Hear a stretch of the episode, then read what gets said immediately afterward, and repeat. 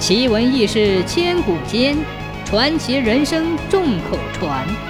千古奇谈。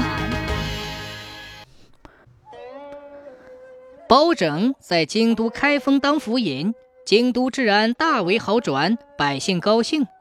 但地痞流氓却怀恨在心，伺机捣乱。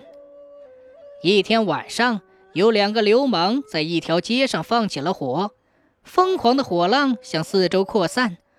无数的火舌不住地盘旋上升，把京城上空照得火红一片。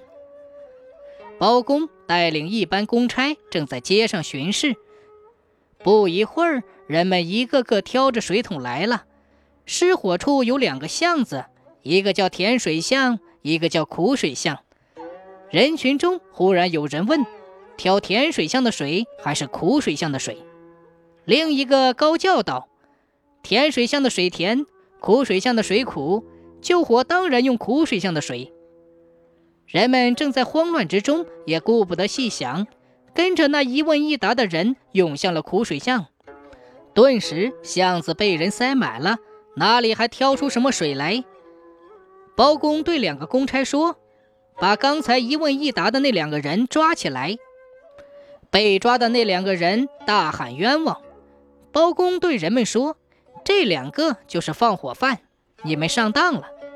这里留下一半人挑苦水，另一半人到甜水巷里挑甜水救火。不一会儿，人们分别从甜水巷、苦水巷挑来水，救灭了火，就涌到了开封府去看包公审案去了。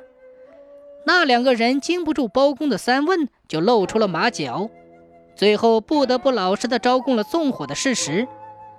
押下犯人后。有人问包公：“您怎么在刚才救人时就已经知道他们是纵火犯了呢？”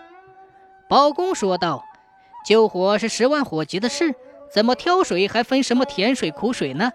可他们一问一答，居然把慌乱之中的人都引到了苦水巷，这不是有意要叫火越烧越旺吗？所以由此判断，他们是事先编好的。再说这两个人面很熟。”他们的父兄被包公判过刑，看来是对包公怀恨在心，因此有破坏社会治安、与包公过不去的动机。凭借这两点，就判断他们两个是纵火犯。